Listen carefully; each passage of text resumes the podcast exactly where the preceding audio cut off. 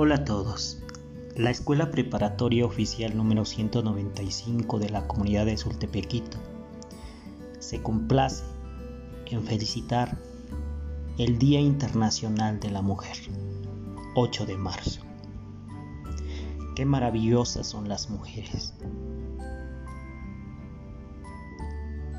Nos llenan de fuerza y además se echan sobre los hombros las cargas ajenas. Las llevan con valentía al final del día, agotadas y exhaustas.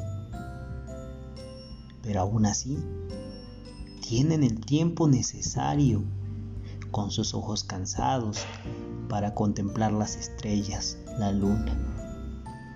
Se van a su lecho a descansar y viene un nuevo día, renovadas, llenas de valor.